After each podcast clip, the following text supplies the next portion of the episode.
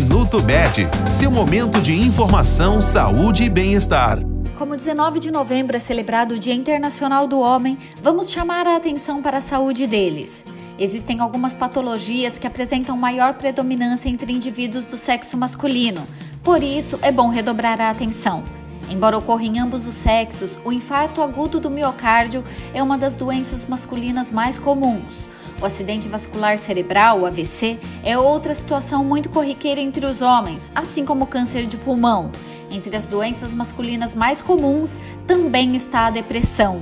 Por fim, a próstata é uma glândula que só está presente no sexo masculino e o seu câncer é o tipo de tumor mais comum nos homens após os 50 anos. Este foi o Minuto Med, Medicina Diagnóstica. Responsável técnico, Dr. Aloysio Abud, CRM 31912. Agende seus exames pelo telefone 16 35140700.